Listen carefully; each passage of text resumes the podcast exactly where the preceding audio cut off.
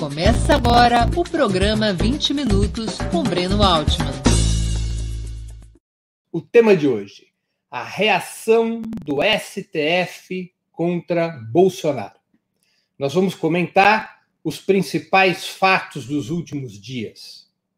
A pedido da Procuradoria-Geral da República, o STF emitiu diversos mandatos de mandados de busca, mandatos de busca e apreensão contra aliados do presidente Jair Bolsonaro, incluindo parlamentares. Tudo isso por conta das manifestações antidemocráticas pedindo intervenção militar e fechamento do próprio STF. Vamos analisar esses fatos, vamos discutir suas repercussões, vamos tentar entender uh, o quadro político em que esses fatos se desenvolvem. Precisamos primeiro compreender como é que os fatos se desenvolveram, para podermos então termos uma análise mais apurada do cenário atual do país.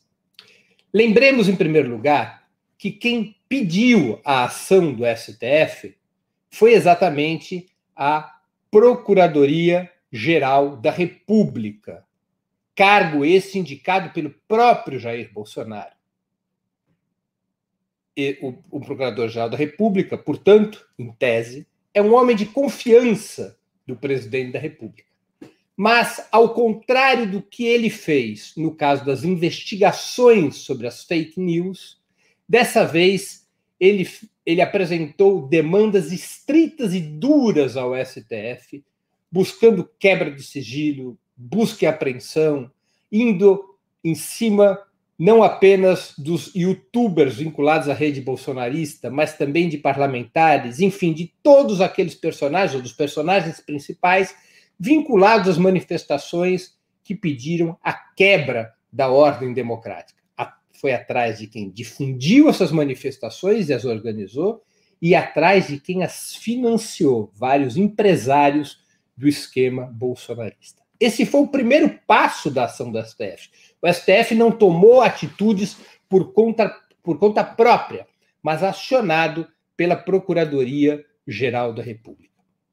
É importante, portanto, analisarmos, num primeiro momento, o porquê dessa ação da Procuradoria-Geral da República. Estaria o Procurador-Geral da República se voltando contra Jair Bolsonaro? Seria esse um sinal de que o edifício institucional do neofascismo começa a ceder? Esse é um debate bastante relevante. Podemos ter algumas abordagens distintas, algumas abordagens diversas sobre este fato. Uma delas é exatamente essa, de que o procurador-geral começa a se afastar de um navio que ele pode estar analisando como a beira de um naufrágio. É aquela velha história de que os ratos começam a abandonar o navio quando ele está afundando. Essa é uma interpretação possível para a ação de Aras, o Procurador-Geral da República, indicado por Bolsonaro. Há outras análises possíveis, porém.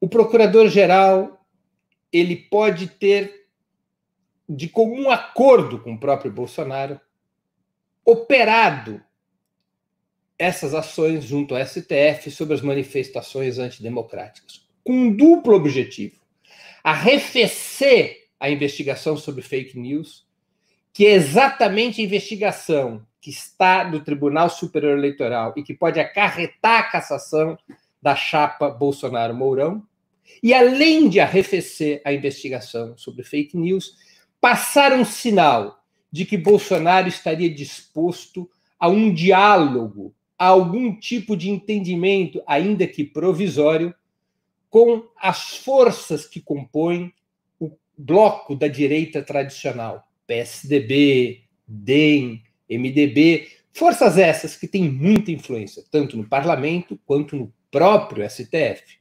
Não é, é mistério para ninguém os vínculos de Alexandre Moraes e mesmo de Gilmar Mendes com o PSDB.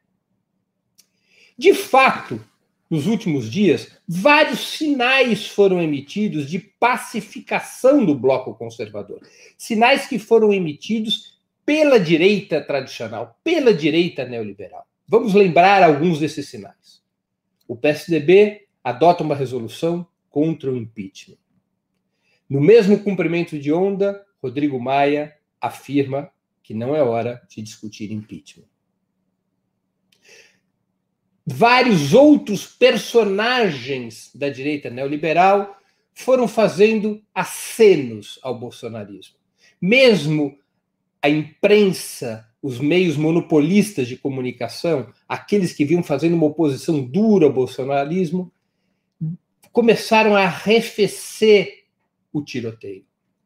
São sinais de que pode estar havendo a busca de um entendimento dentro do bloco conservador para impedir que a crise política leve o país a uma confrontação descontrolada que permita a emergência do movimento popular e da esquerda como alternativas protagonistas para tirar o país da crise diante desses sinais da direita neoliberal, da direita tradicional, do PSDB, do DEM e outros aliados, estaria na hora de Bolsonaro também sinalizar que está disposto a tomar uma dose maiorzinha de Rivotril, acalmando sua busca de permanente radicalização do quadro político.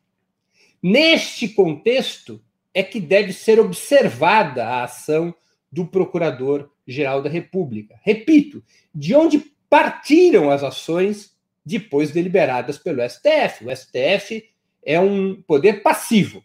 Ele, em tese, somente pode agir provocado. E ele foi provocado pela Procuradoria-Geral da República e acatou as demandas da Procuradoria-Geral da República. Portanto, podemos compreender a ação de Aras com essas duras demandas junto ao STF em relação às manifestações antidemocráticas como parte de uma sinalização do bolsonarismo para chegar a algum entendimento com o outro lado do bloco conservador, que é a direita neoliberal, os velhos partidos da burguesia, o próprio STF, o parlamento.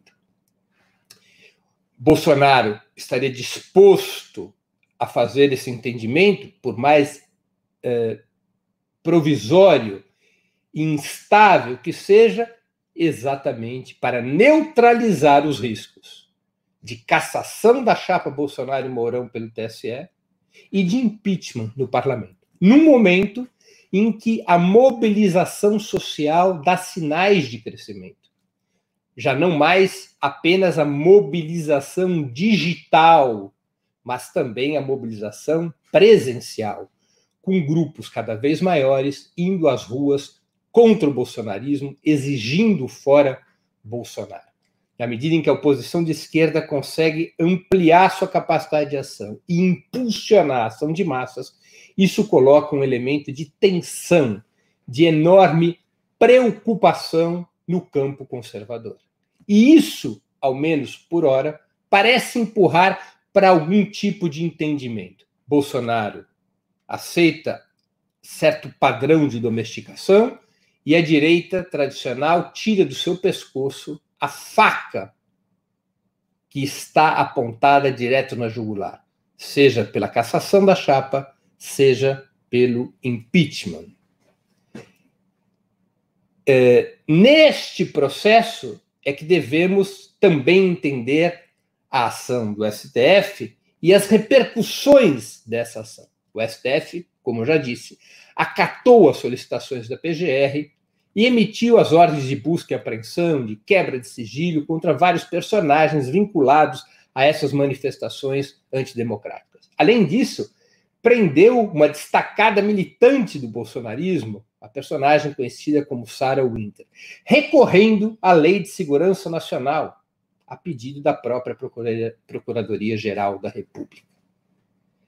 É, esses movimentos do STF devem ser analisados, penso eu, com muita cautela pela oposição de esquerda. É evidente que está na hora de dar um basta àqueles personagens que desejam enterrar o que resta da ordem constitucional, aqueles personagens que organizam e financiam ações favoráveis à intervenção militar e ao autogolpe. Esse basta tem que acontecer nas ruas, esse basta tem que acontecer no parlamento, esse basta também tem que acontecer no poder judiciário. Portanto, ações concretas do STF em relação a esses personagens, em relação ao bolsonarismo, em relação a esses setores mais extremados do bloco conservador, essas ações do STF merecem aplausos, mas com cautela, com moderação, porque o jogo é pesado e o jogo também é contra a esquerda. Por exemplo, recorrer à Lei de Segurança Nacional é algo gravíssimo. Cria-se um, pretexto, cria-se uma jurisprudência utilizando a Lei de Segurança Nacional contra uma militante, contra uma é, ativista da extrema-direita vinculada a ações armadas, vinculada à, à posse de armas, perdão. Mas, uma vez que esteja naturalizado o emprego da Lei de Segurança Nacional contra a extrema-direita, nada impede que a mesma Lei de Segurança Nacional seja utilizada contra a esquerda. Aí temos que tomar muito cuidado. Porque essas forças da direita tradicional nada têm de democráticas. Foram as forças que organizaram o golpe de 2016. Foram as forças que impulsionaram a Lava Jato. E elas podem operar simultaneamente contra os setores mais extremos do bolsonarismo, criando uma certa jurisprudência que permita operar os mesmos instrumentos de poder contra a esquerda, contra os movimentos populares. É necessário, nesse caso, estabelecer uma posição de princípio. O recurso à Lei de Segurança Nacional, uma lei da ditadura, ele não é admissível. Ele é uma violação do Estado de Direito. Ele é um passo adiante na constituição de um Estado policial, ainda que a Lei de Segurança Nacional seja usada contra uma militante da extrema-direita que possua armas. O Estado brasileiro tem outras legislações, outras leis que poderiam ser empregadas contra essa inimiga da democracia, sem precisar recorrer ao arsenal legado pela ditadura militar. Nisso há um elemento de extrema preocupação. Portanto, é necessário cautela.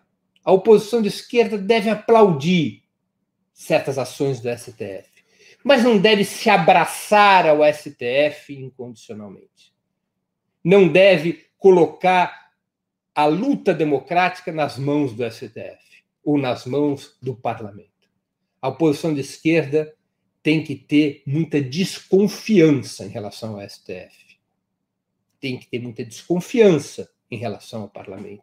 E deve tratar de constituir força própria nas ruas, nas mobilizações, na construção de um punho social de combate, na construção de uma frente popular dos partidos de esquerda e dos movimentos sociais, na construção de um movimento fora Bolsonaro, deve confiar na mobilização do povo brasileiro. Fora deste terreno, o que nós teremos o que nós poderemos ter é uma nova transição por cima, uma nova transição conservadora, um novo pacto no bloco conservador, no qual a principal vítima será sempre o povo brasileiro. Um novo pacto no bloco conservador significa como resolver a crise política mantendo o projeto neoliberal. E isso não interessa ao povo brasileiro, isso não interessa à oposição de esquerda em nosso país. Nós temos que entender que o país hoje ele tem dois campos políticos e quatro blocos. Se nós entendermos isso, fica mais fácil compreender a conjuntura. Há um campo conservador e há um campo popular. No campo conservador há dois blocos. Um bloco é o bolsonarismo, que deseja concluir a transição da democracia liberal a um Estado policial. Além do bolsonarismo, há um outro bloco no campo conservador, que é a direita neoliberal, que tem o mesmo projeto de país que Bolsonaro, que tem a mesma agenda econômica neoliberal, mas que deseja preservar com controles e restrições imensas, deseja preservar a democracia liberal. Acredita que pode aplicar esse mesmo projeto neoliberal sem um Estado policial. Bastaria uma democracia liberal com fortes instrumentos repressivos e com o controle do poder judiciário. Portanto, dois blocos, bolsonaristas e direita neoliberal, dentro do campo conservador. No campo popular, há outros dois blocos. Há um bloco de esquerda, constituído pelo PT, pelo PSOL, pelo PCdoB, pelos movimentos sociais, que integram um, é, um programa antineoliberal que apontam para a ruptura com o neoliberalismo e para a constituição de um governo de esquerda que faça reformas estruturais e que radicaliza a democracia no Brasil. Mas além deste bloco de esquerda, há um bloco de centro-esquerda dentro do campo popular, constituído especialmente pelo PDT, pelo PSB, que são partidos eh, cujas bancadas parlamentares, parte delas, muitas vezes vota votam, vota com o bloco conservador, vota na reforma da Previdência, vota na reforma trabalhista. Esse setor de centro-esquerda, cujo principal expoente é Ciro Gomes, flerta com a direita neoliberal, uma das frações do campo conservador.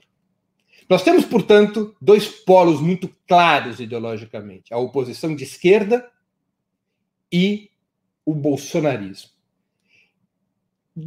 Mas nós temos em cada um dos blocos um setor que se move mais ao centro. A direita neoliberal, PSDB, DEM, Cidadania, e a centro-esquerda, PDT, PSB, Ciro, Rede, que se movem ao centro. E que buscam estabelecer entre si um pacto que permita derrotar os dois polos que hoje configuram e configuraram nas eleições de 18 eh, os principais campos em disputa. Então, nós temos este cenário. No momento atual, esse cenário aponta para uma tentativa de pactuação entre a direita neoliberal e o bolsonarismo, para que Bolsonaro recue os seus ataques ao que resta da democracia liberal, em troca de ser preservada sua cabeça e não haver impeachment.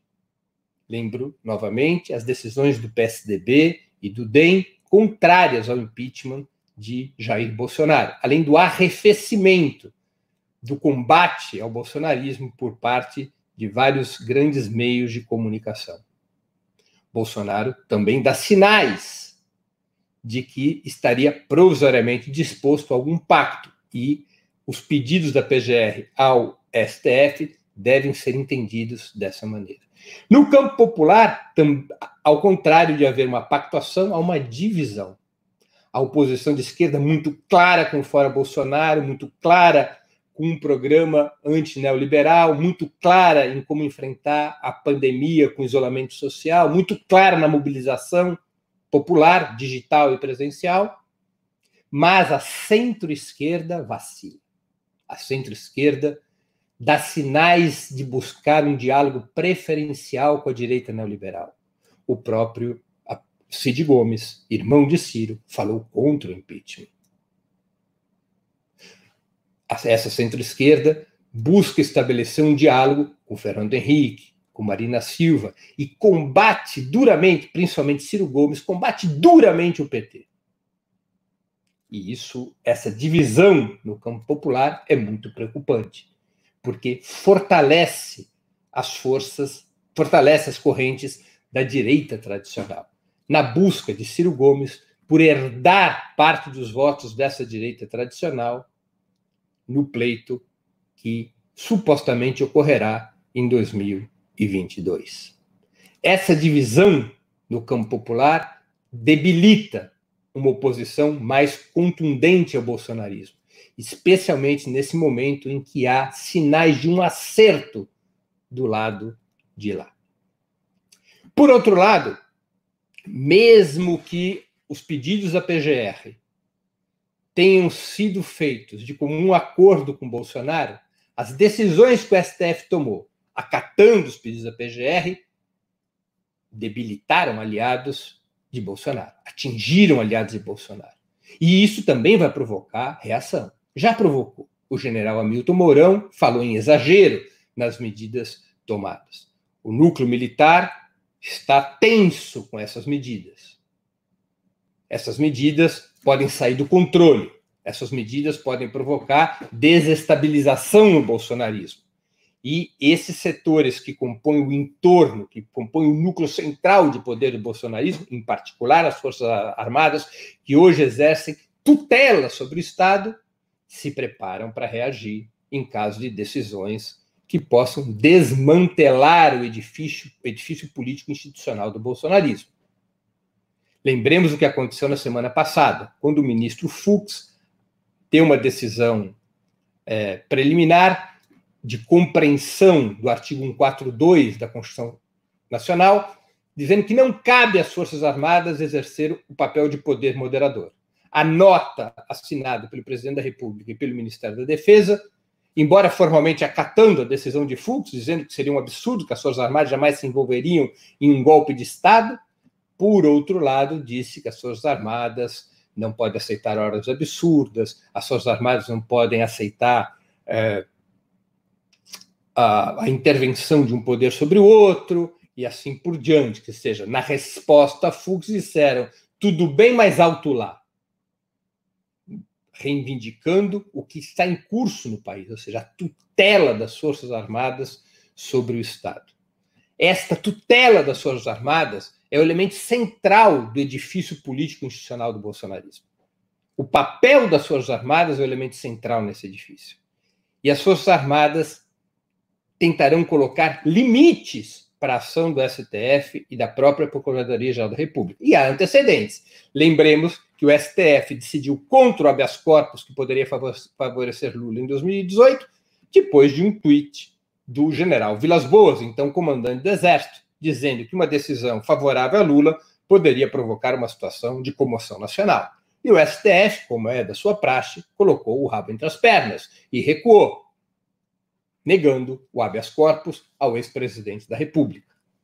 Portanto, é um cenário delicado, embora haja sinais de confluência momentânea entre o bolsonarismo e a direita tradicional, para Bolsonaro recuar e, em troca, ver afastada a faca, a espada do impeachment ou da cassação da chapa, que são exatamente as reivindicações principais da oposição de esquerda.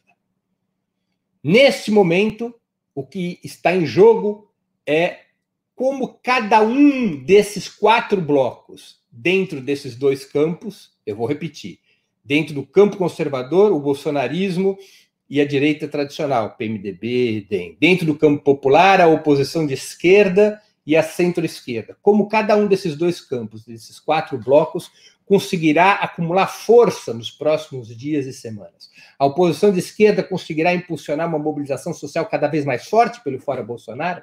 A oposição de esquerda conseguirá se unificar unificar pelo menos parte da centro-esquerda e até mesmo arrastar bases da direita neoliberal para um movimento fora Bolsonaro, um movimento com preciso, um objetivo bastante preciso, que seria o impeachment ou a cassação da chapa Bolsonaro-Mourão, se tiver força para isso, a conjuntura se move a favor das forças progressistas. Se não tiver força para isso, o pacto entre o bolsonarismo e a direita tradicional garantirá que Bolsonaro mantenha seu pescoço até 2022? Permitirá à direita neoliberal cumprir seu objetivo, que é desgastar Bolsonaro, bloquear a esquerda e construir uma alternativa pelo centro? A centro-esquerda, dirigida por Ciro, ao se aproximar da direita neoliberal, conseguirá dividir os votos da direita neoliberal, arrastando-os para si e dando alguma viabilidade para Ciro em 2022? O bolsonarismo conseguirá reconstruir base social para retomar o seu projeto de Estado policial? Todos esses movimentos estão em aberto. Depende de força de massa. Depende de força de massa. O país vive uma situação, como para usar um termo caro ao filósofo revolucionário italiano Antonio Gramsci, vive uma situação hoje de equilíbrio catastrófico. Nenhuma força ou classe social, neste momento, tem condições de impor a sua alternativa ao país. Todas buscam as condições pra, para fazê-lo, mas nenhuma força ainda de, já detém essas condições para resolver a crise a seu favor. Por isso, o mais importante que há para a oposição de esquerda é avançar no rumo da mobilização social, da intensificação da mobilização social, da presença de povo na rua, com cautelas, com todos os cuidados que a pandemia exige, ainda num clima de pré-temporada, de grupos de vanguarda, mas se preparando para grandes manifestações pós-pandemia. Significa a oposição de esquerda apresentar alternativas programáticas mais claras para a reconstrução nacional. Significa a oposição de esquerda buscar unidade em torno dessa alternativa, buscar identidade programática, dizer para o país muito claramente que só há saída pela esquerda, para que, nesta situação de crise, a esquerda e as forças populares possam emergir como uma solução viável para reconstruir a nação destruída pelo neoliberalismo e por Bolsonaro. Encerro aqui a exposição de hoje do programa 20 Minutos, que tratou da reação do STF contra Bolsonaro. Para assistir novamente esse programa e a outras edições dos programas 20 Minutos, se inscreva no canal do Opera Mundi no YouTube. Curta e compartilhe nossos vídeos, deixe seus comentários. O jornalismo de Opera Mundi é mantido com o seu apoio. Faça uma assinatura solidária em www.operamundi.com.br. Com um pequeno valor mensal, você nos ajuda no desenvolvimento de um jornalismo independente e de qualidade. Obrigado pela audiência e até a próxima.